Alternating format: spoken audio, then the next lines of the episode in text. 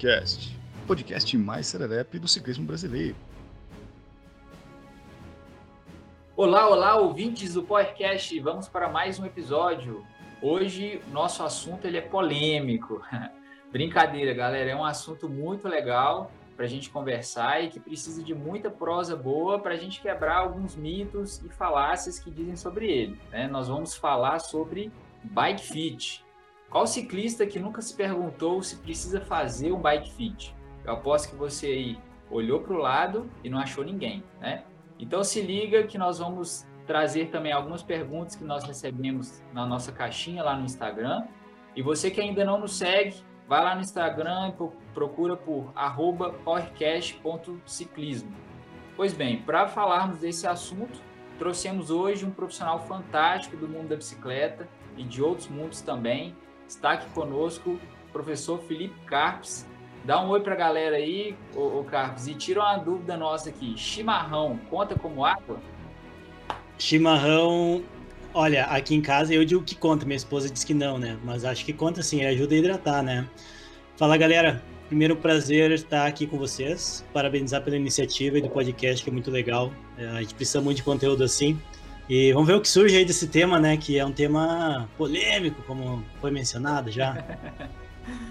Boa. É, agora vamos conhecer o super time de podcasters que estão aqui hoje. Eu sou o Gustavo e saúdo a todos vocês ouvintes. E é um prazer estar aqui com um dos ex-presidentes da nossa Sociedade Brasileira de Biomecânica. Temos o prazer também da companhia da Ana Lopes. Olá pessoal, tudo bem? É um prazer estar aqui com a referência internacional em biomecânica do ciclismo. E temos o prazer também do Thales Totino, Fala comigo, pessoal. Cara, todo mundo já falou um pouquinho do Carlos. Realmente, é um, uma honra, né? Eu arrepiei. Na hora que ele falou ali, eu falei, cara, esse cara é, é quem eu olhava para começar a fazer bike fit. Hoje eu trabalho com bike fit, então, oh, me arrepiei mesmo. Vamos com tudo aí. Então é isso, galera. Vamos lá, vem de roda. Bem, começando nosso bate-papo de hoje, Professor, fala para a gente um pouco sobre você, conta aí para todo mundo, né, quem você é, para que o pessoal possa te conhecer. Cara, eu. Bom, meu nome é Felipe Carpes, eu sou professor de biomecânica e cinesiologia, dou aula para a Faculdade de Educação Física e Fisioterapia na graduação, na Universidade Federal do Pampa, que é uma universidade nova aí, está recém completando acho que 12 anos, né, aqui no, no Rio Grande do Sul. E foi falado aí, né, algumas mentiras sobre a minha palavra aí, que ficaram com, é, com que arrepiaram quando escutaram e tal. Assim, eu fico muito contente, né?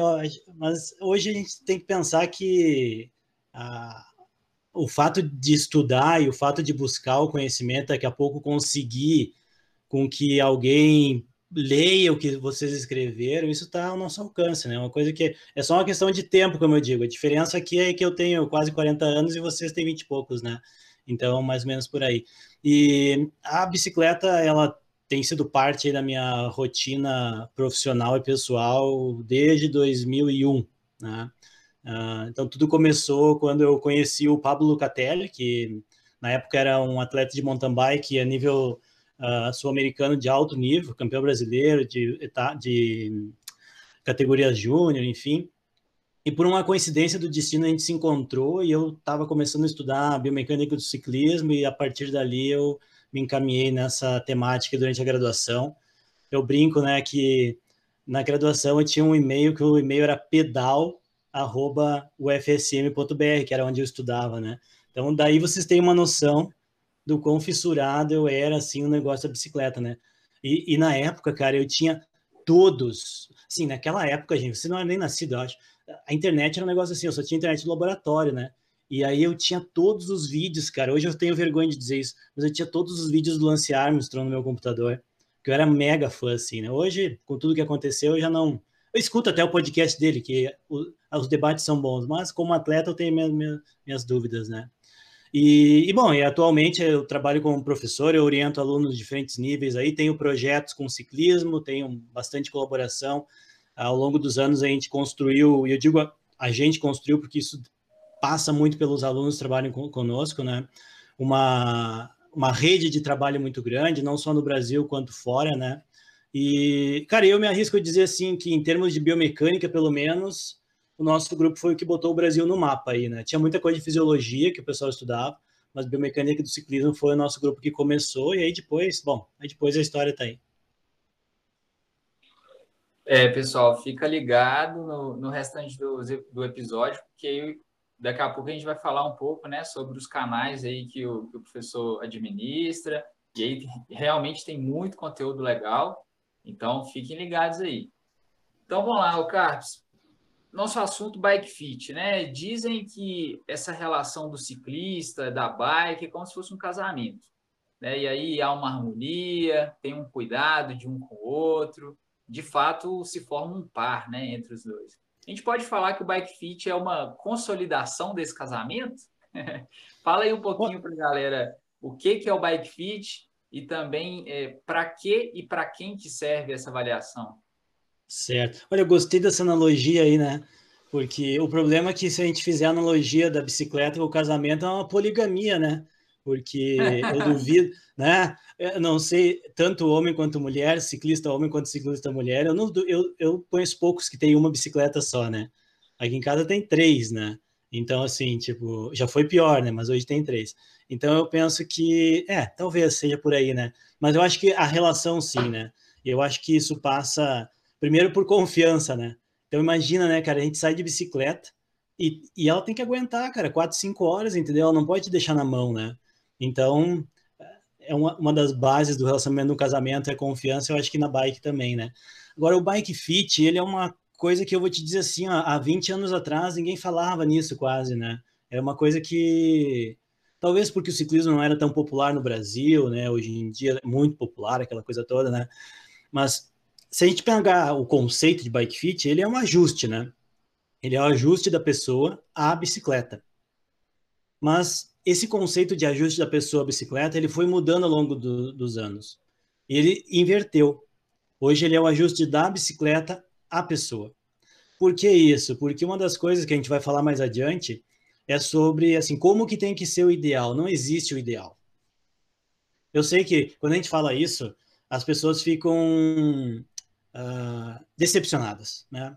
O pessoal da prática, como eu digo, os atletas, eles ficam decepcionados porque eles querem o seguinte, eles querem que nem é com o, o whey protein, é 30 gramas, a creatina é 6 gramas, eles querem aquele valor único. Uma fórmula e mágica. O bike, né? A forma mágica. E o bike fit não é isso, porque não a regra, claro, tem coisas que vão ser vão servir para várias pessoas, mas quando a gente trabalha com ajuste da bicicleta para a pessoa é para aquela pessoa. Então eu posso ter, a, nós podemos ter a mesma estatura, mas a nossa perna pode ter comprimentos diferentes, a minha mobilidade de quadril pode ser diferente da tua, a, o tamanho do meu braço pode ser diferente. Bom, quando se tomou proporção disso tudo e do caminho que estava se seguindo de personalização da bicicleta, digamos assim, para cada pessoa, foi aí que o Bike Fit ganhou espaço. E no Brasil, eu acho que isso aconteceu muito também quando as pessoas começaram a se qualificar, uhum. né? Os profissionais. Então, hoje, tanto o profissional de educação física quanto o profissional de fisioterapia trabalha com bike fit, né? Não tem uma regulamentação de, ah, não, é um é o outro, né? Então, os dois podem trabalhar e os dois trabalham com movimento. É. Quando mais gente começou a aprender como isso aí funciona, começou a ficar mais popular. Tem, tem alguns riscos nisso, a gente vai comentar depois, né? Agora, para quem que é o bike fit? Eu costumo dizer o seguinte: se, se a pessoa pega a bicicleta para ir na padaria buscar pão, para ir no mercado, alguma coisa assim, pouco importa a configuração daquela bicicleta para ela. Tanto, importa, tanto pouco importa em termos de equipamentos, quanto em termos de configuração. Porque não vai dar tempo de gerar nenhuma adaptação. Agora, quando a pessoa começa a pedalar em torno de três horas por semana ou mais, ela já pode se beneficiar muito de um ajuste de bicicleta. Aí tu pode me perguntar assim, mas Felipe, de onde é que tu tirou as três horas que tu falou que não tem receita? As três horas são dos estudos que mostram que os desconfortos, por exemplo, de períneo que é muito comum em homens e mulheres, e que não estão associados à disfunção sexual nem em homens nem em mulheres, não tem evidência que demonstre isso, mas o desconforto ele surge geralmente a partir de três horas.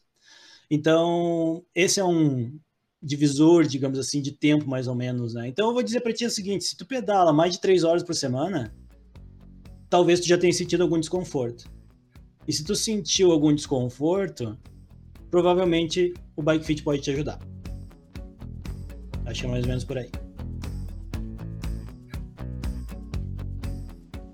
Essa foi até uma pergunta que a gente recebeu na caixinha de perguntas que é, o nosso seguidor ele perguntou, né? Se eu sinto uma dor, o Bike Fit pode me ajudar? Então, sempre quando eu sinto essa dor, pode estar associada a um problema de ajuste da bike? É, eu não diria assim que é 100% de certeza, né? Mas a maioria das vezes é. Porque qual que são os relatos mais comuns, assim, né, de dor do ciclista? Uh, tanto homem quanto mulher. Tem muito pouco dado sobre mulher, na verdade, né? Depois eu vou comentar sobre isso também. Uh, mas geralmente ele diz o quê? Ah, eu tenho dormência nas mãos. Certo? E às vezes, assim, pessoal, outra coisa importante, né, do bike fit é que o bike fit não é só mexer as coisas da bicicleta, é orientar também. Então, por isso que o cara tem que ter formação, entendeu? Porque senão, se tivesse uma, uma régua que tem que ser igual àquela régua, entendeu? Podia ser qualquer pessoa. Podia ser um advogado, um médico, um engenheiro, qualquer pessoa. Mas a questão é que tu tem que entender anatomia, fisiologia, para conectar isso, porque às vezes o desconforto na mão tem, não tem nada a ver com a configuração da bicicleta, é só uma orientação de como que ele tem que segurar no guidão. Ah, olha, tu tem que apertar o guidão quando tu tá andando, não dá para andar com a mão mole. Se andar com a mão mole vai te dar dormência. Tu tem que segurar para tentar distribuir melhor a pressão. Só que as pessoas não sabem isso. Às vezes ela aprende no bike fit, porque a pessoa orienta. Assim, olha, isso aqui tem que acontecer desse jeito. Mas o que, que é mais comum, né, Ana? Vou na loja e me diz assim, me dá uma, não vou falar nome aqui, né? Me dá essa manopla aí de 300 reais, que essa vai me ajudar. Claro que ela é boa, entendeu? Claro que ela é boa, não vou negar, é boa. Mas às vezes não é só isso, né? Então, pessoal, o bike fit, se vocês forem fazer um bike fit como ciclistas, hoje eu tô falando como ciclista aqui por enquanto. Como ciclista, vocês não vão esperar só ajuda na bicicleta. Vocês têm que esperar também orientação do que, que tem que ser feito e de como tem que ser feito, porque isso também faz parte dessa interação. Felipe, você tocou num assunto que eu, que eu vejo um pouco na prática. Quando eu vou ajustar a bicicleta do atleta e a pessoa está segurando o guidão, essa manopla, que algumas muito macias, outras muito duras, o cara às vezes não segura e muitas das vezes também a manopla macia faz com que ele segure demais. Isso acontece muito? Tem alguma coisa relacionada a isso? É, assim, na nossa. A gente tem algumas uh, alguns nervos, né, que passam pela palma da mão, aquela coisa toda, e tem locais específicos que, quando pressionados, eles, eles acabam causando uma oclusão, né, tanto de, de, de sangue quanto a compressão nervosa, isso causa desconforto. A gente pode fazer um paralelo disso com o selim, né, que também acontece muito de dormência e coisas assim. E qual que é a orientação? É mudar de posição um pouquinho, né? Às vezes pedalar de pé uns segundinhos ali para dar uma recuperada, e na mão a mesma coisa. Então, mudar um pouco de posição é, isso já ajuda. Só que, de fato, uh, hoje em dia se pesquisa muito esses materiais para aumentar o conforto na bicicleta, porque o, o, principal fator de afastamento da prática hoje em dia, não, a gente acha que pode ser, ah, porque eu não consigo andar muito, não é, é conforto. Se as pessoas sentem dor, elas param de praticar. Com certeza. E nessa questão que você tocou de não ser, o, o bike fit não poder ser feito por um advogado, por exemplo, né? A gente tem vários métodos hoje em dia de se fazer, tem o 2D, tem o 3D, e isso tem avançado, né, cada vez mais. Qual é a diferença assim que eu encontro entre o 2D e o 3D? Tem, tem muita, tem muita diferença e sabe que eu acho que para uma coisa ficar grande, ela tem que ser popular, né? Então, assim, para o bike fit ganhar força e as pessoas acharem importante, elas têm que ser popular. Ela tem que, tem que encontrar o teu colega de, de pedal e ele ter dito que fez, encontrar outro e ter dito que fez. Senão, né, esse, esse boca a boca ajuda muito. Bom, para isso ficar popular, ele passa por umas fases perigosas que eu digo, né? que é a fase das pessoas acharem que qualquer um pode fazer. Né? E de qualquer jeito. Então, esse ponto do 2D e 3D que tu comentaste é muito legal. Esses dias mesmo, no meu Instagram, eu fiz uma. Eu gosto do meu Instagram de provocar meus alunos, né? Então, eu posto lá uma coisa, capto um pouco de informação e depois eu falo um pouco sobre aquele aspecto. Tipo, nessa semana que nós estamos gravando o podcast aqui, eu postei lá sobre análise de dados e coisa assim. E aí, um dia eu perguntei sobre o 2D e 3D. Então, a primeira coisa que a gente tem que pensar é assim: o movimento que eu quero analisar, ele é 2D ou ele é 3D? E aí, para vocês que estão escutando, né, vamos pensar, o que é 2D ou 3D? Então, assim, em termos de anatomia humana, para vocês pegarem direto assim, o 2D e 3D, é assim, é quantos planos a minha articulação faz movimento. Então, se a minha articulação faz movimento só de flexão e extensão, que nem o cotovelo, ela é 2D. Agora, se eu combino uma rotação com uma flexão e extensão, por exemplo, com uma abdução, ela faz 3D. Então, vamos pensar na pedalada. Tornozelo, flexão, extensão, eversão e inversão, adução, abdução, 3D. Joelho, flexão e extensão, 2D. Quadril, flexão extensão, abdução e adução, rotação interna, 3D. Para não falar o resto da articulação, vamos pegar só as pernas. Então é 3D, a pedalada ela é 3D. Ela tem muito mais amplitude de movimento em 2D, ou seja, tem muito mais amplitude de movimento em flexões e extensões do que o 3D. Ponto. Por isso que muita gente faz o bike fit 2D com a câmera lateral, a bicicleta, aquela coisa toda. Não está errado. Dá resultados muito bons. Principalmente se o, a pessoa que estiver realizando o bike fit conhecer o assunto de fato, né? Mas vai existir situações em que o 2D não vai ser suficiente. Vai existir situações que eu preciso enxergar aquele movimento de rotação que está acontecendo também aquela pessoa que quando pedala o joelho desvia para a direção do quadro ou para fora, né? aquela pessoa que quando pedala um ombro abaixa e o outro sobe porque ele está rodando o tronco, né? que o quadril vai para um lado e vai para o outro, sobe e desce, né? faz aquele, a inclinação lateral. Então a diferença principal é essa, é o quanto vocês conseguem descrever o movimento de uma perspectiva de um plano só ou de dois ou mais planos. Né? Às vezes a gente acha que envolve muito muita tecnologia essas medidas, mas isso também não é verdade. Às vezes a gente pode adaptar e fazer com baixo custo. O Retu, que é o 3D que a gente mais conhece, ele é realmente 3D? O Retu, ele é uma ferramenta muito boa, né? E eu conheço vários amigos aí que trabalham e usam. É, eu já tive a oportunidade também de fazer, fazer o bike fit como ciclista com o Retool e achei muito, e me ajudou muito, realmente, né? Uh, mas o problema é que algumas medidas dele permitem uma perspectiva 3D e, e outras medidas não, né? Então, ele é, como eu disse assim, depende do ponto de vista. Tem alguns aspectos que ele informa que permitem uma abordagem 3D, por exemplo, ele dá o deslocamento do joelho, né?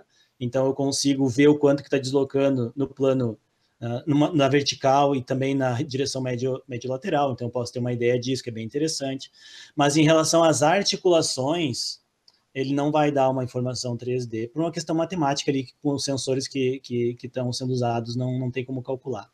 Então, a, os movimentos articulares são 2D, mas ele dá algumas informações que permitem né, uh, ter uma abordagem tridimensional do movimento. Entendi. E é, com os avanços da tecnologia, está vindo alguma coisa mais 3D que, que permite a gente avaliar mais é, diferentes movimentos de sim, rotação? Sim, sim. Sabe que isso é uma coisa boa, assim, da, da pesquisa científica, né? Hoje a gente está aí, a gente pensa que é no Brasil só, mas, gente, não é só no Brasil. Eu convivo bastante com colegas de outros lugares e as pessoas, elas não têm noção de onde vêm as informações. Né? Então, hoje se vê bicicletas aí com uma tecnologia que há 10 anos atrás não se imaginava. E aí eles acham o quê? Você acha que essa bicicleta vem da onde? Que alguém desenha ela no papel? Óbvio que não, entendeu? Tem muita pesquisa científica por trás para definir. Então, assim, o Specialized tinha a Rubê, né? E ela, a Rubê tinha um, um, uma espécie de, de, mecanismo ali na traseira dela, no selim, que também ajudava a absorver o impacto. Aí a Trek veio e trouxe o Easy Speed, né? que é uma conexão que tem do, do, tubo do tubo do selim com o, o, resto do quadro, que permite um pouco de mobilidade. Vocês acham que aquilo ali veio da onde, cara?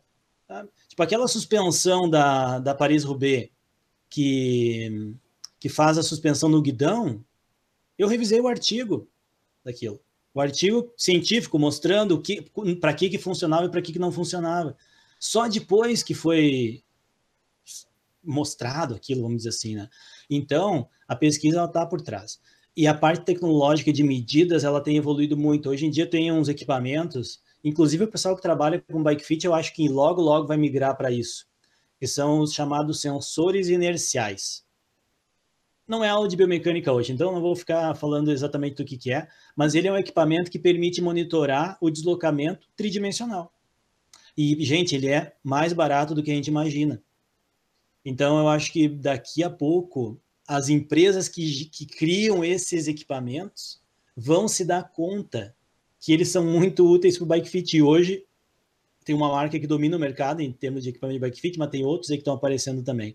Então, Ana, respondendo finalmente a tua pergunta, eu acho que sim, essa tecnologia ela já está na nossa porta, é só questão da gente enxergar ela para usar na prática. Que legal. Então, deixa eu ver se eu entendi. É, se eu fosse para escolher entre um 2D e um 3D, é melhor eu escolher pelo profissional, pelo profissional que eu confio, do que pela tecnologia que ele usa? Olha, eu acho que eu diria que sim, tá? Eu diria que sim, porque eu não acredito que o equipamento de bike fit sozinho resolve o problema, né? Então, não adianta nada a pessoa ter uma, sei lá, uma bicicleta do Pro Tour, mas ela não sabe pedalar, entendeu? Então não vai funcionar. Uhum. Então o bike fit também. Eu acho que a gente tem que pensar sempre que existe o atleta de altíssimo rendimento, onde aquele 0,01% vai ser a diferença de ganhar e perder, e existem os outros 99,99, que somos nós, entendeu?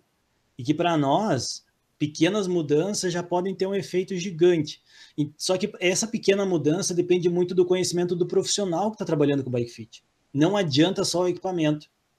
É que nem no médico. Né? Assim, eu brinco com meus alunos da fisioterapia. Né? Eu digo assim: ah, o cara machucou o braço e vai no fisioterapeuta. O que, que vocês acham que vai contar na escolha dele pelo profissional? É a clínica ter o vidro com luz na frente e tal? Ou é alguém dizer, não, eu fui no fulano, é muito bom? Ou o treinador. Por que, que hoje a maioria dos atletas amadores, eles escolhem o treinador por indicação? Não é porque poucos têm o senso crítico de, de repente, olhar o currículo, pesquisar, eles vão pela indicação. Então, ah, o, o Gustavo treina com fulano. Gustavo, e aí, como é que é? Não, muito bom, muito bom, o cara sabe muito. Ah, vou ver então. Né? Então, o bike fit, ele depende muito da pessoa que está fazendo. Agora, claro, se, se, se o profissional que vocês estão procurando, vocês conhecem dois, três, e eles são muito bons, se vocês estão num grande centro, por exemplo, onde tem vários, provavelmente a instrumentação que eles utilizam pode fazer um pouco de diferença, principalmente se tu é um caso raro, né? Como eu digo, alguém que está com um problema mesmo que ninguém encontra, né? Eu, converso, eu tenho um amigo que, bom, tem vários amigos que fazem bike fit, o Guilherme em Minas, lá em Goiânia o, o Ayala, e aí às vezes eu, eu converso muito com a Ayala, porque a gente tem uns projetos em colaboração, e ele diz, olha, fiquei 20 dias tentando descobrir como resolver o problema desse cara aqui, porque aí eu descobri que ele tinha uma diferença de não sei o que em tal posição. Então o cara estuda, sabe? Ele estuda. E provavelmente, se tu der só uma câmera de celular para ele e uma régua, ele vai fazer um, como diz o gaúcho, um baita bike fit. Vai ser muito bom, porque ele conhece o assunto. Não só é dependente da tecnologia. Com certeza. Eu acho que o exemplo do Thiago é muito legal, porque ele é muito conhecido então a gente sabe da, é, do conhecimento dele e ele não tem a resposta também, né? Então é esse negócio da gente, como cada pessoa é de um jeito, a gente precisa estudar também, precisa não ter resposta na hora. Então acho que esse negócio de você entrar no estúdio e já sair com seus problemas resolvidos nem sempre é assim, né? E as pessoas não entendem isso, né? Assim como eles não entendem que tem que fazer o bike fit mais de uma vez, né? Então, assim, tipo, ah, como assim tem que fazer de novo? Né? Então, essa questão que tu comentaste aí de, de buscar a resposta, o nosso ciclista ele tem que entender também que aquilo ali é sério, entendeu? É sério. Eu não posso. Tu chega aqui no, no meu laboratório fazer uma avaliação e aí eu digo, não, é isso. Não, calma. Eu tenho que te conhecer, eu tenho que Eu tenho que saber algumas coisas. Outra coisa também, gente, o bike fit que é muito importante, e eu, os que eu conheço, todos fazem isso. Tem que avaliar fora da bicicleta também, né? Não é só na bicicleta. Mas a gente acha o quê? Que é subir para cima da bicicleta, ajustar a selinha, ajustar guidão e pronto. E não é, né? Felipe, com todo esse conhecimento e sabendo dos materiais e os materiais que você possui, você não, né? A universidade possui, você tem acesso. É, você que realiza o seu próprio bike fit ou você procura outro profissional para realizar isso? Olha, tem um ditado, eu acho que no Brasil todo esse ditado vale, né? Que casa de ferreiro e espeto de pau, dizem, né? Eu nem sei a origem desse ditado, espero que não seja uma origem que seja ruim. Uh, mas o. No início, eu sempre ajustei minha bicicleta eu mesmo, sabe? Tipo, porque eu também não estava assim tão fissurado em treino, aquela coisa toda. Mas nos últimos anos, quando eu consegui intensificar um pouco, aí eu tive a oportunidade de fazer o bike fit mesmo. E aí os meus amigos diziam assim para mim, porque assim, o pessoal que pedala comigo aqui, é, ele sabe que eu trabalho com biomecânica e ciclismo, né? Então, converso muito, tiro dúvidas e tal. E ele disse, mas para que, que tu vai fazer bike fit? Por que, que tu não mesmo não ajusta, né? Aí eu disse para um que é que trabalha com construção, eu falei, tá, mas e por que tu mesmo não constrói toda a parte não, em vez de fazer só uma parte, né? Não é assim, né? Então, sim, é, eu já fui atrás e foi uma experiência muito boa, eu gostei bastante. É, de tudo que a gente conversou, é, esses pontos que a gente levantou, a gente pode considerar que o bike fit não vai resolver todos os nossos problemas, né? Mas ele vai ajudar, né? É, aí, bike fit é parte de um processo. Isso. E outro ponto que a gente falou aqui bastante é que assim não existe uma equação fechada para isso, né? Então, é, o pessoal que está escutando, ou até mesmo outros ciclistas, provavelmente já fizeram bike fit, ouviram algum vídeo, né, de alguma avaliação de bike fit, e é sempre importante você estar tá atento assim, ó, é, não é possível buscar um ângulo perfeito, né? Não é possível ter uma relação perfeita da sua altura com a altura do cilindro, o quadro que você vai comprar. Isso tudo tem que ser ajustado com conhecimento do, do da pessoa que está aplicando a avaliação, né? Juntamente com é, uma interação com o ciclista. E aí há todo um, digamos assim, um, um, um diagnóstico superior, né? Para saber de fato quais são os ajustes que vão se encaixar e além disso, tem também uma questão de, de teste e reteste, né? Vamos colocar assim, a pessoa pode testar uma configuração, pode se ajustar a ela, como também pode não se ajustar, né? Então, é. É, é, entre outro ponto que você falou, a gente precisa repetir o bike fit. Isso aí é muito importante, porque assim, gente, você tem que pensar que qualquer avaliação é um teste de hipótese. O que é um teste de hipótese? tem uma pergunta. Então, assim, o cara chega. Eu cheguei. Quando eu fui fazer meu bike fit, o único desconforto que eu tinha era um pouco de dor lombar. De vez em quando me acontecia em pedais mais longos e tal. Mas aí, aí fiz treinamento de força, deu uma melhorada. Então, ok, era ali o problema. Depois eu tinha uma dorzinha no joelho. Tá? E foi mais ou menos por aí o, o problema do bike fit. Então, quando tu chega num lugar que vão te avaliar, o cara vai te perguntar, então ele vai conversar contigo, vai dizer assim, e aí, Ana, como é que é o teu pedal e tal? Ele vai dizer, ah, não, eu pedalo 8, 10 horas por semana, isso já indica alguma coisa. Né? Não, eu estou competindo, isso já indica outra coisa. Né? Ah, eu uso tal, tal tipo de bicicleta, não marca, tipo, né? estrada, mountain bike. Tudo isso ajuda a construir o quê? Uma hipótese de por que tu tá com aquele desconforto. E aí eu, eu agora uma pergunta para quem já fez bike fit está escutando.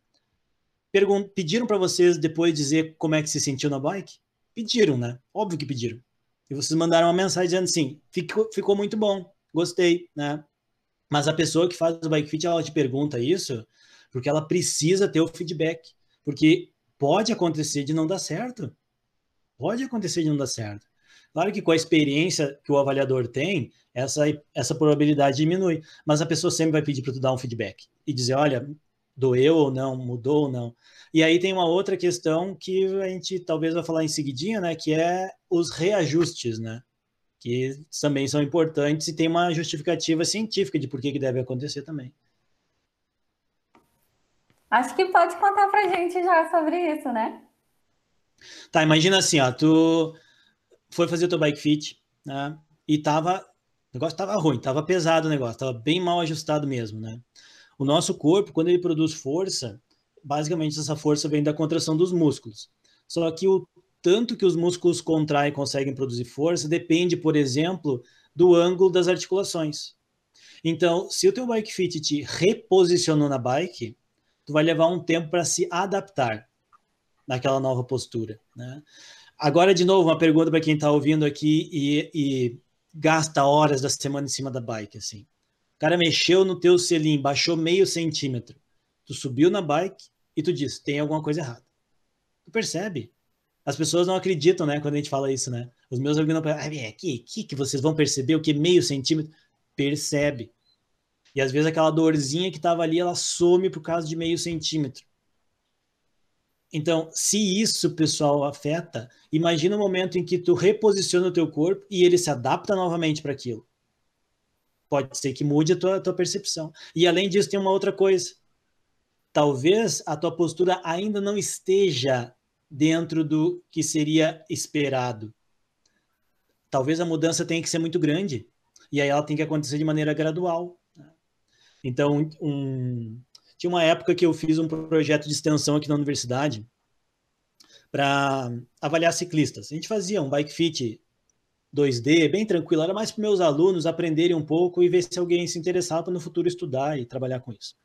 Não foi o caso. Uh, a gente fez dois anos o projeto. E aí a gente avaliava as pessoas no laboratório, né? Levava uma hora, uma hora e pouco para fazer a avaliação. E a gente sempre, e eu dizia para os meus alunos assim: olha, a primeira coisa que vocês têm que fazer é fazer a pessoa ficar confiante na mudança. Porque a gente fica desconfiado quando vão mudar a bicicleta da gente. Então, será que é daquele jeito? E aí explicar que pode ser que aconteça algum desconforto de postura nos primeiros pedais até se acostumar. Mas se a mudança tiver que ser, ser muito grande, ela vai ter que ser fracionada. É um treinamento de novo. E aí isso explica por que às vezes dizem, ah, não, daqui a três meses tu volta aqui, fazer de novo para ajustar. Porque tu vai ganhar mobilidade, tu vai ganhar força. Talvez tu tiver mais confortável, tu vai treinar mais, né? Vai treinar mais, porque aquilo te dá mais prazer, tu consegue fazer melhor. Então, isso vai ser alguns dos fatores que vão né, ajudar a reavaliar de novo, né? A justificar essa reavaliação. Com certeza. E uma das coisas que você tocou, que você comentou sobre é, ter sentido a dor na lombar e depois começou a sentir um pouco no joelho, né? Por que, que a gente demora a sentir essas dores? Às vezes fica com o mesmo fit anos e aí só depois começa a sentir alguma dor. É, assim, agora é um comentário com base em empirismo, porque não, eu não conheço nenhum estudo assim que, que dê, a, dê a base para isso, né? mas o que eu noto às vezes é que tem muitos desconfortos que dependem do volume de treino e do terreno também, né? Então, por exemplo, aquela dorzinha que talvez alguém que está nos ouvindo aqui já tenha sentido, né? É uma dorzinha atrás do joelho, lateral, que a gente diz ali que é na inserção do bíceps, né? É uma dorzinha um pouquinho acima ali da, da, da, da dobra poplítea do joelho, quando o joelho dobra ali, na lateral. Quando a gente contrai, aparece o tendão ali, tu toca ali que dói aquele tipo de dor ali muitas vezes está associado ao padrão de aplicação de força. Então, se a pessoa faz muita força num treino, às vezes ela, ela aparece. A lombar também. A lombar é clássica, né, gente? A dor na lombar, a primeira coisa é avaliar a força, porque talvez a pessoa nem precise mexer na bicicleta. Ó, tem que fazer força, fortalecer esse abdômen, fortalecer a lombar para melhorar.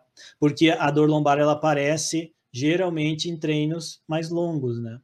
E aí a gente sabe que essa região da lombar ela é muito importante né, para a produção de força pelas pernas. Não é só lá na perna que a força é produzida.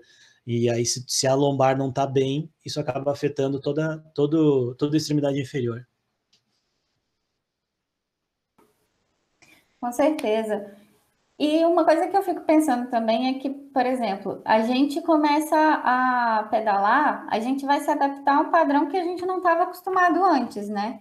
Então, a, o corpo mais fechado, pedalar mais é, flexionado e tudo mais. Então, assim, é, é, um outro padrão que a gente não encontra, por exemplo, de correr, porque correr é, a gente já está caminhando, então a gente só está aumentando a velocidade, tem outros impactos e outras questões. Mas a gente também está mudando questões anatômicas, né? E aí o nosso corpo ele pode se adaptar também à posição da bike isso ser prejudicial ou não? Se adaptar, sim. Ser prejudicial, eu acho que não. Sabe? Eu acho que ser prejudicial eu não diria, mas se adaptar com certeza. Tem um estudo feito há, um, há alguns anos que é clássico, assim, nas aulas de biomecânica e cinesiologia sempre se utiliza. Quando a gente analisa a força que alguns músculos produzem, os músculos do quadríceps, um deles é o reto femoral, né? Então, esse músculo reto femoral, quando a gente analisa ciclistas, ele produz muito mais força quando ele está mais encurtado, porque é assim que ele trabalha na bicicleta. Ele trabalha mais encurtado. Quando a gente analisa corredores, ele produz mais força quando ele está alongado, porque é alongado que ele trabalha na corrida. Então, isso é o que a gente chama de adaptação funcional. Eu dou estímulo naquela posição, naquela postura, e o sujeito ganha força naquela postura. Tanto é que os ciclistas têm muita força de quadríceps e nada de bíceps, por exemplo. Né? Então, por quê? Porque o quadríceps é muito mais utilizado. Então, essa adaptação ela acontece sim. Agora, será que ela pode ser perigosa, danosa? Bom, eu acho que até o momento, não a gente não teria evidência para dizer que isso pode ser ruim, mas existem algumas coisas que a gente tem que tomar cuidado, por exemplo. Tem um colega que trabalha na Colômbia que essa semana, casualmente, a gente conversou e ele me contou que ele estava avaliando ciclistas, sabe que a Colômbia é um celeiro de ciclistas, né? Então, assim, isso é, é ponto pacífico aqui, todo mundo concorda.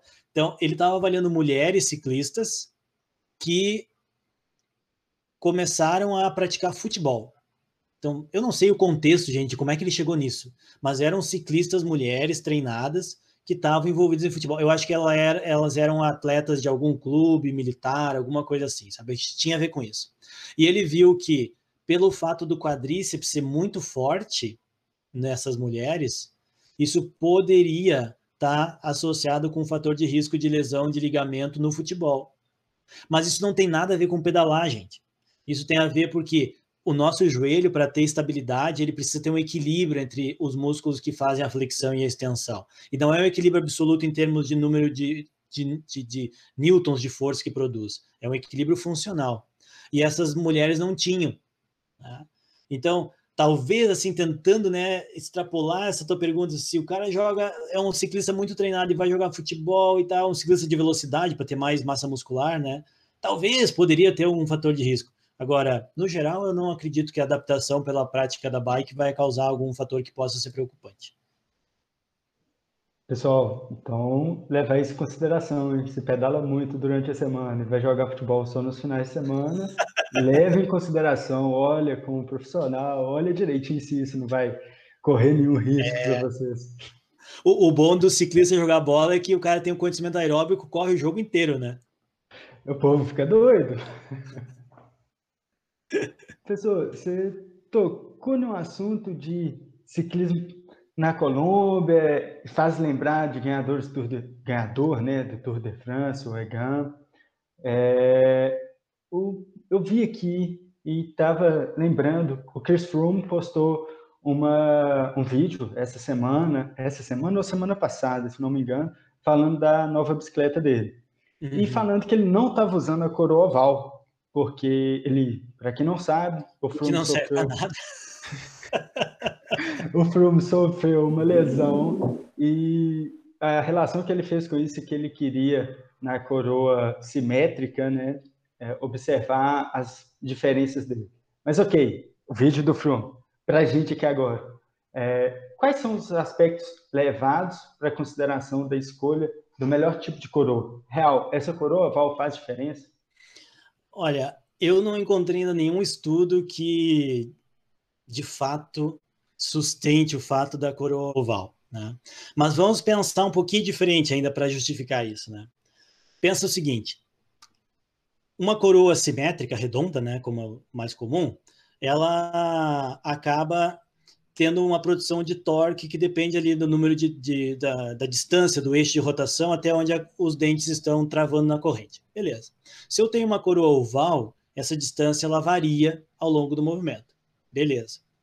Só que, quando nós avaliamos a técnica de pedalada de um atleta, nem todos produzem os picos de força no mesmo, no mesmo ângulo do pé de vela.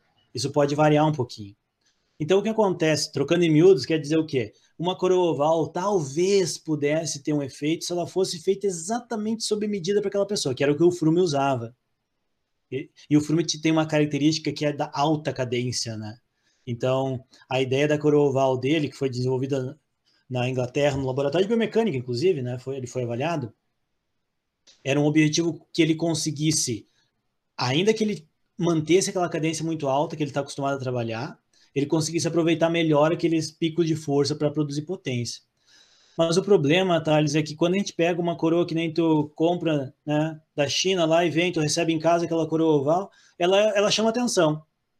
Ela chama atenção mas eu não vi ninguém que melhorou por causa disso. Né? Uma coisa que nós avaliamos no passado, faz uns tempo, um, muito tempo, vocês lembram aquele sistema rotor? Você conhece aquela, aquela marca? Sei, tá. sei. Aquele sistema foi criado por um engenheiro espanhol, Pablo, Pablo Carrasco. Ele pedalava, pedala, né? Tá vivo ainda.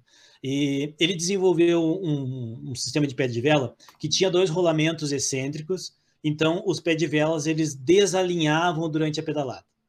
Então, ele fazia com que quando. Vamos, mentalize aí, pessoal, vocês pedalando. Quando o pé está lá embaixo nas 6 horas, o pedal de cima normalmente está alinhado, né? Na vertical. Então, o sistema do Pablo colocava isso até 12 graus, se não me engano, para frente. Então, tu já criava uma alavanca para produzir força. Eu, na época, era estudante, pessoal, uma coisa que estudante tem que ser cara de pau, né? Mandei um e-mail para o Pablo Carrasco. Prezado professor, estou estudando aqui biomecânica do ciclismo, não sei o que, não sei o que, e eu li sobre o seu sistema e eu queria testar. Sabe o que aconteceu? Ele me mandou dois. Ele me disse: Vou te mandar dois. Né? Aí o meu orientador na época. o meu orientador na época, eu disse: Professor, vai vir. Não, beleza, manda vir. Chegou na casa dele o Sedex para pagar. Na época, 300 reais. Na época, 300 reais era, sei lá, tipo, era quase um salário. Né? Aí ele pagou. Tinha moral, tinha moral, professor, ele pagou. O que nós vimos com aquele sistema que, que simula uma coroa oval, oval, né, foi de que ele era bom para aumentar a cadência. Mas em termos de potência média e coisa assim, tanto que aconteceu o que? A rotor parou de produzir aquilo. Ele passou para as coroas ovais personalizadas, e aí tem uma coroa que tem 400 mil ajustes ali, né? Que aí tu pode tentar ajustar o máximo possível se tu tiver informação de pico de potência, que hoje tem alguns sistemas que fazem isso, né? Acho que o, o Vector da Garmin e outros, eles te dizem qual o ângulo de pé de vela que tu atingiu o pico. E aí, com um pouquinho de matemática, gente, vocês conseguem otimizar. Agora, se vai valer a pena todo esse estresse, eu tenho minhas dúvidas. Com certeza. E uma questão também que sempre vem junto com a coroa oval é o tamanho do pé de vela, né? Ah, sim, é a cada 10 anos muda tudo. Ah, era 170. Daí depois era 175. Daí agora é 172. Então, assim, gente, não tem uma, uma regra. A, a única coisa que a gente pode dizer é que é o seguinte: uh, tu vai produzir muito, tu vai produzir mais potência e a cadência vai diminuir um pouco com um pé de vela mais comprido, né? Isso sim. Com um pé de vela mais curto, tu vai aumentar a tua cadência. Então, às vezes é normal no mountain bike no cross country, coisa assim, né? Essas trilhas e tal, usar um pé de vela mais curto, né? Para tu conseguir manter uma, porque o grande segredo, né? Que pelo menos assim, eu não sou, se tem um cara, uma coisa que eu não sou é muito bom no mountain bike, gente, assim, meu negócio é sentar na bicicleta e, e andar.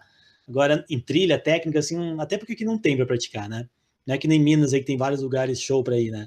Então assim, mas se olhar os atletas de alto nível, como é que eles manejam os rock guard é com cadência é não perdendo a cadência. Perdeu a cadência, acabou, né? Então o pé de vela ali vai ter muita influência. Agora, para o povo em geral, né? Não sei se vai ser suficiente para ter uma alteração. Já me fizeram essa pergunta antes. A gente fez um, eu e a Ayala, inclusive, fizemos um estudo há um tempo atrás, faz anos já, e a gente viu que acabou que 172, 172.5 era o que a literatura mostrava com mais melhor custo-benefício, né? mas hoje em dia está voltando aí os pé de velas mais, mais longos, né? Vamos ver o que, que vai acontecer. É...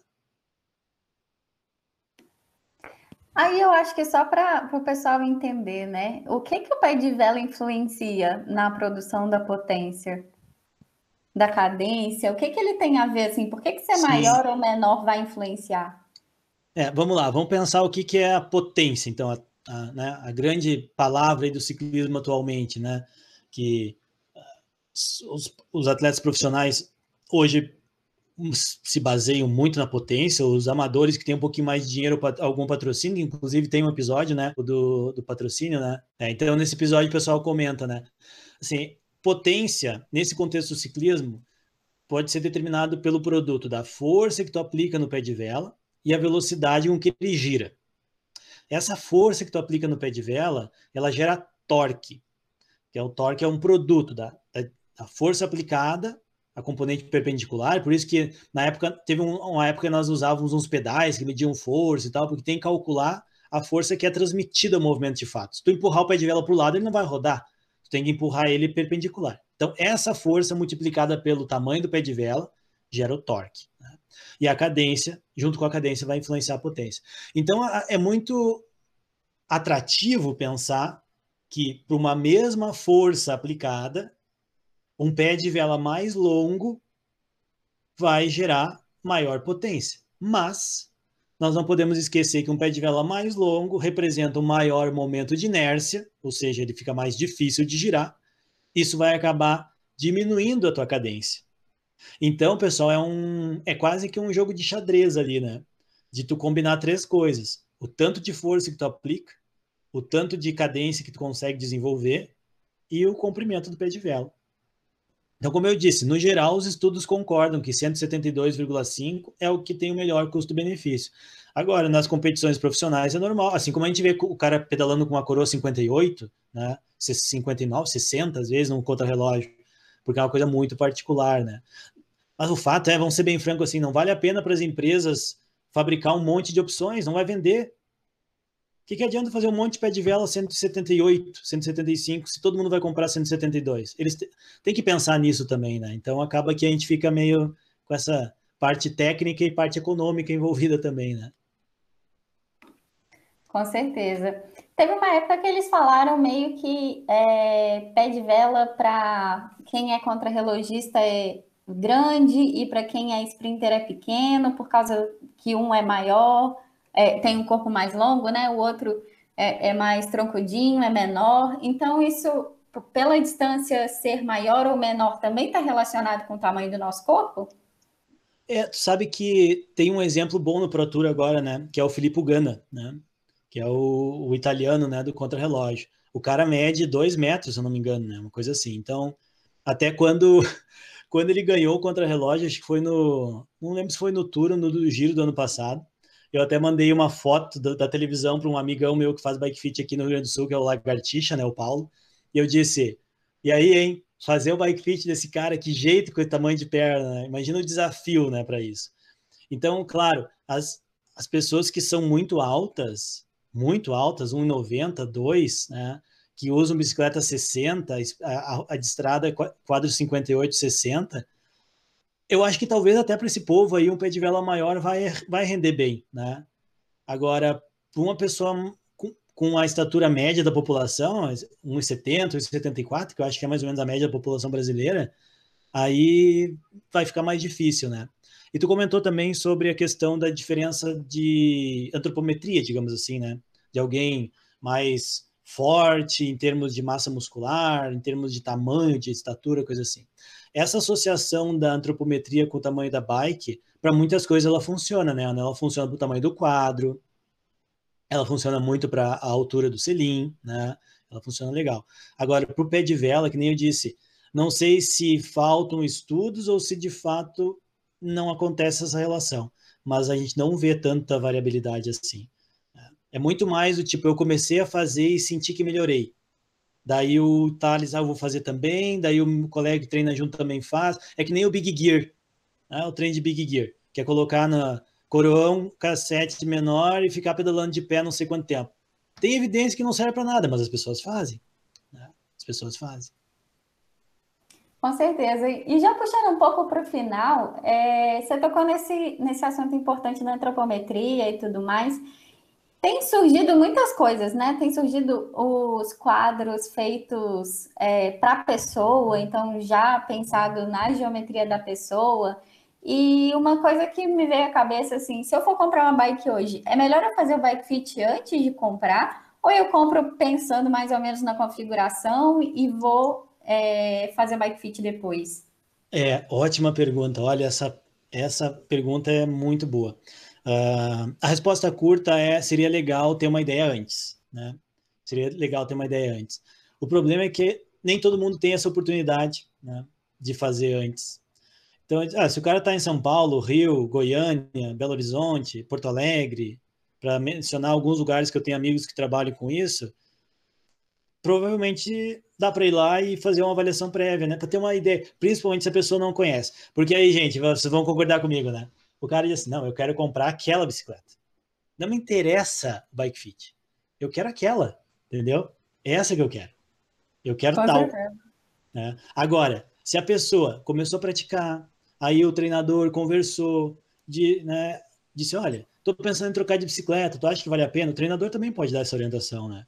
Porque assim, pensa assim, que se o cara gastar muito em bicicleta, talvez ele não tenha para o treino, né?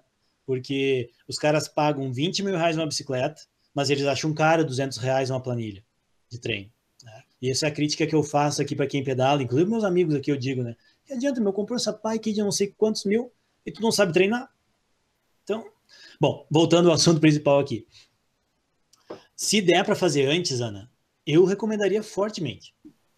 Porque o cara que faz o bike fit, ele já vai conseguir te indicar o modelo, o tamanho, tudo.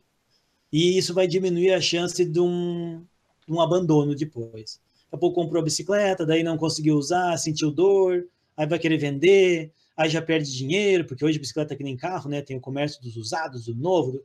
Acho que deve ter até consórcio para bicicleta daqui a pouco, do preço que tá, né? Então, tem um papo aí que vai diminuir o imposto agora. Né? Tem, né? Tem, né? Eu tem, sei. A toa, acho que tem um consórcio de é. baixo. Então, seria legal fazer essa, esse bike fit prévio. Não sei, deve ter um termo para isso. O pessoal do bike fit que está escutando aí deve, deve saber mais que eu. Mas é uma consulta pré-compra, eu acho que vale a pena.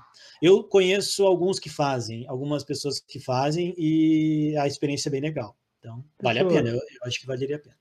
Eu vejo muita galera usando aquelas bicicletas para regularem elas, né? São altamente reguladas. É, a partir da antropometria é capaz de conseguir fazer isso também. Consegue, consegue. Uma dinâmica legal ali. Né? E na verdade tem que pensar assim, né, Thales? O que que que no início, né, eu falei para vocês que não tem receita. E essa é a mensagem que eu sempre digo. Porque se tiver receita, pessoal, não precisa estudar. Ponto. Né? Não precisa estudar se tiver receita, só fazer o que está no livro ali, fazer exatamente igual. Não é assim.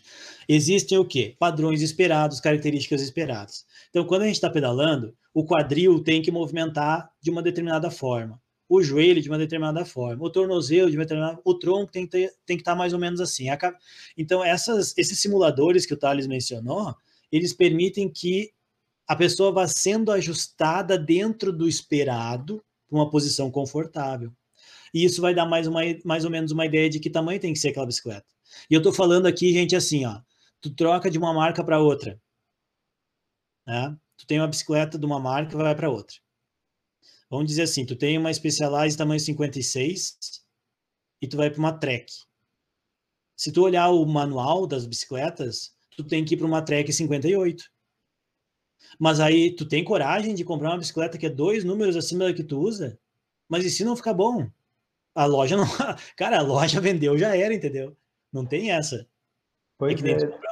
Você falou um negócio de lógica, eu fiquei é, surpreso uma vez que eu fui fazer uma prática de bike fit, fui atender um cliente e a loja vendeu para a pessoa uma bicicleta 56. E realmente, se for olhar em todas aquelas tabelas que a gente encontra na internet por aí, a bicicleta para o cara era 56 em relação à altura.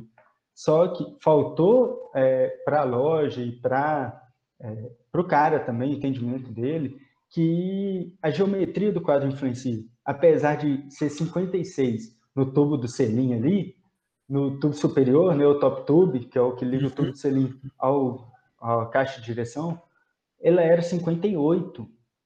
E assim, aí ficou inviável. Eu falei, cara, essa bike para você aqui, eu vou te encaixar numa posição ok, assim, que eu vou é. te esperando esse padrão de movimento que você acabou de comentar, só que não tá. Você vai sentir alguma coisa, você vai sentir, porque não tem jeito, tá? Eu vou te juntar muito, você vai ficar uma bicicleta esteticamente feia, não vai ser legal, porque tem esse fator também. É, então isso aí é um exemplo, né, de que de repente ter uma ideia prévia de como é que vai ser o tamanho daquela bicicleta pode te ajudar. E pessoal, vamos ser franco, né?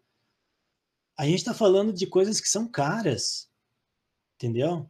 Aí eu, eu costumo dizer para meus amigos assim, a gente não pode normalizar o preço que as bicicletas estão. Elas estão caras demais. Então, se tu vai investir um dinheiro disso, eu acho assim que se não vai te fazer falta, não vai deixar de comer por causa da bicicleta, vai te fazer feliz, vai fazer bem para tua saúde, para tua família, para todo mundo, porque, né? Vai lá, cara, vai ser feliz. Agora, pensa também que esse investimento, ele pode ser melhor aplicado se tu tiver mais certeza do que tu está buscando. E às vezes o custo para ter essa certeza é infinitamente menor do que vai ser o investimento na bicicleta.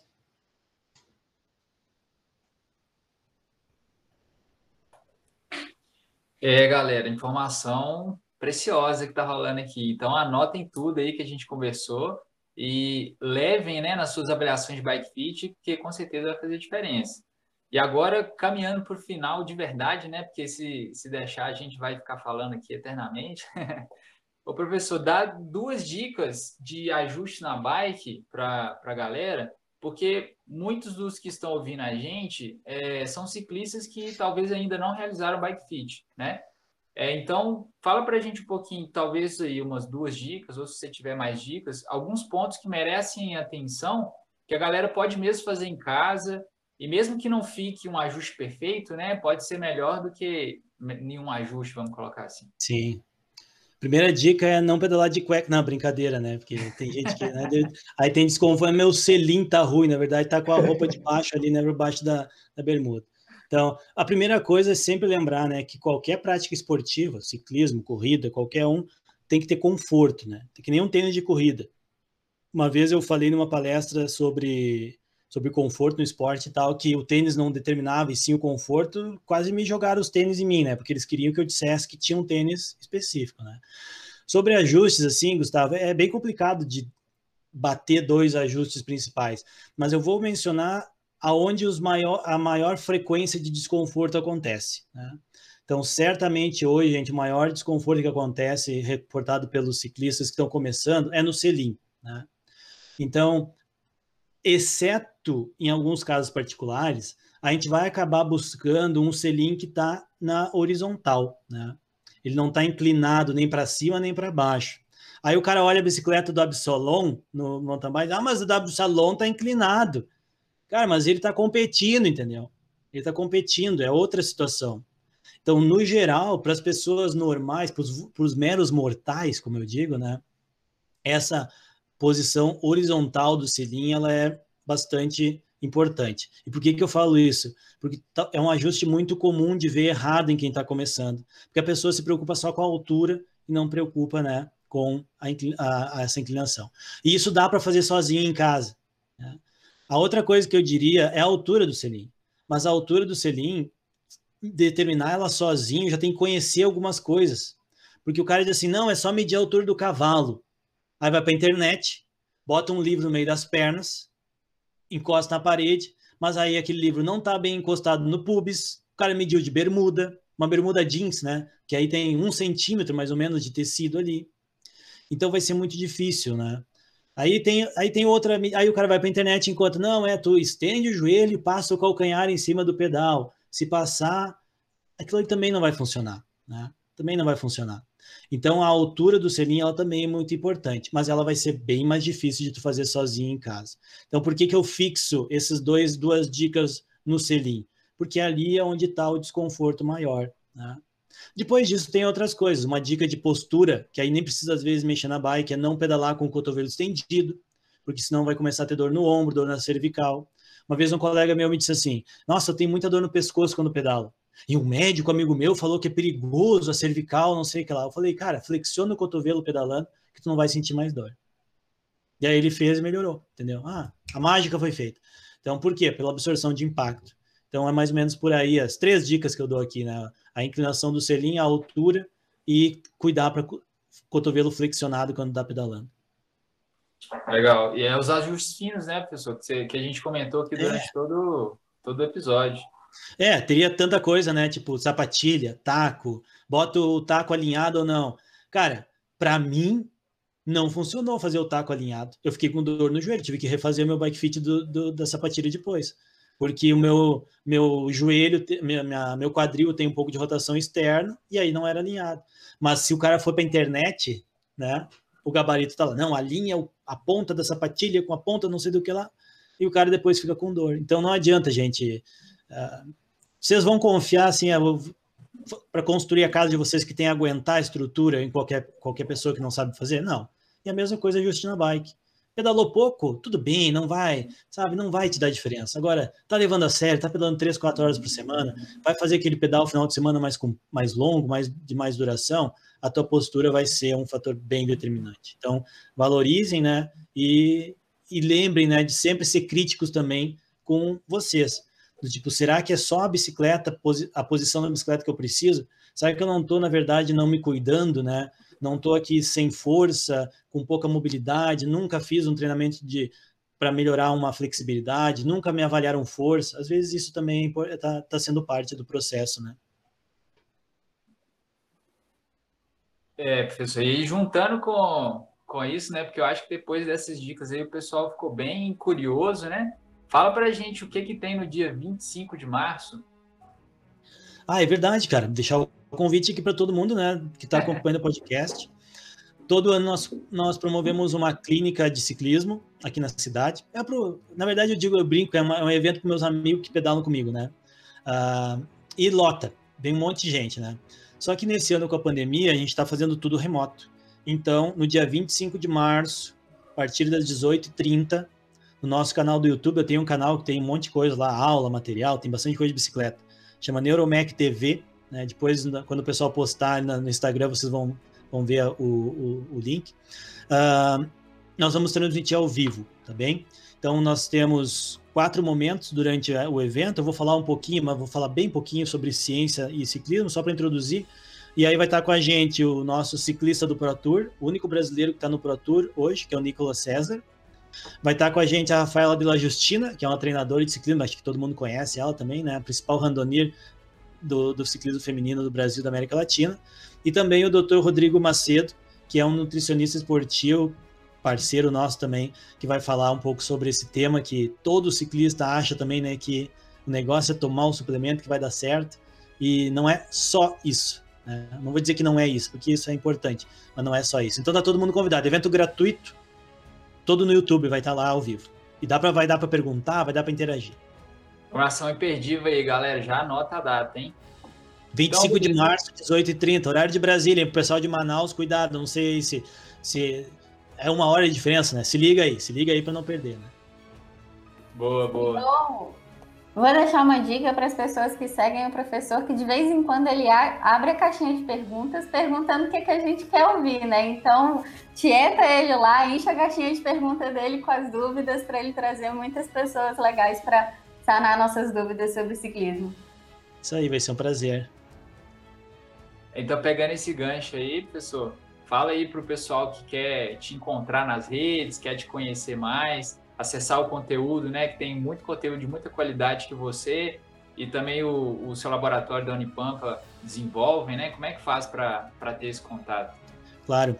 Uh, bom, nosso principal canal de divulgação científica é o canal do YouTube, né, a Neuromec TV. Lá nós temos cursos, aulas, material gerado principalmente para estudantes, mas também tem muita coisa para o profissional. E todo sábado, às 10h30 da manhã, nós temos as nossas lives ao vivo no YouTube, né, com temáticas diversas.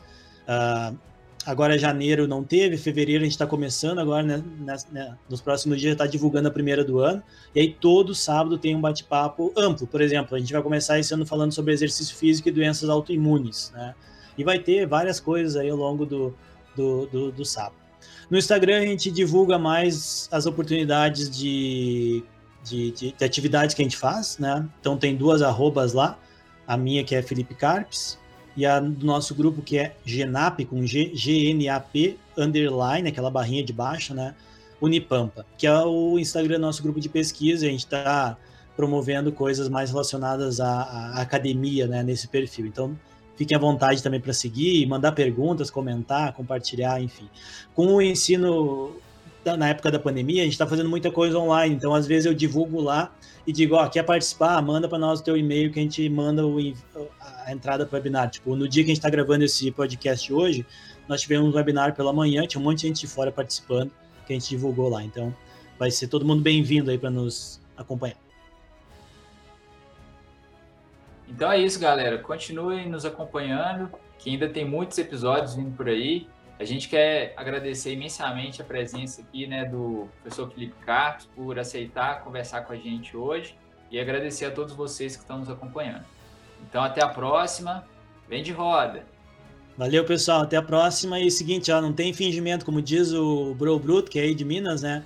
Sem fingimento, cara. Não tem essa de, ah, minha bicicleta é isso e aquilo. Vamos pedalar, vamos pedalar, porque não conheço ninguém que pedala e que diz que não gosta, né? Então o negócio é bom mesmo. Valeu, obrigado pelo convite e espero ter pelo menos sanado algumas dúvidas e deixado outras para vocês aí.